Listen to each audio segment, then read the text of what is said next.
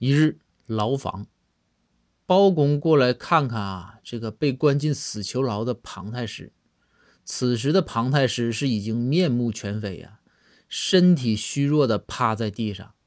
看见包公，就像看见亲人一样，请包公啊跟皇上求情。包公也是一时同情心泛滥，就说：“太师，求情的事儿啊是够呛了，你这事儿啊大了。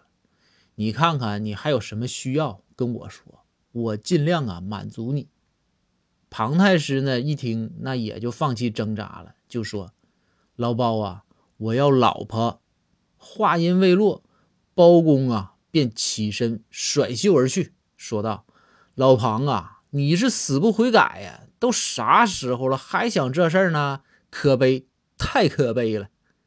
看着包公远去的背影，庞太师默默地说出了“丙”字。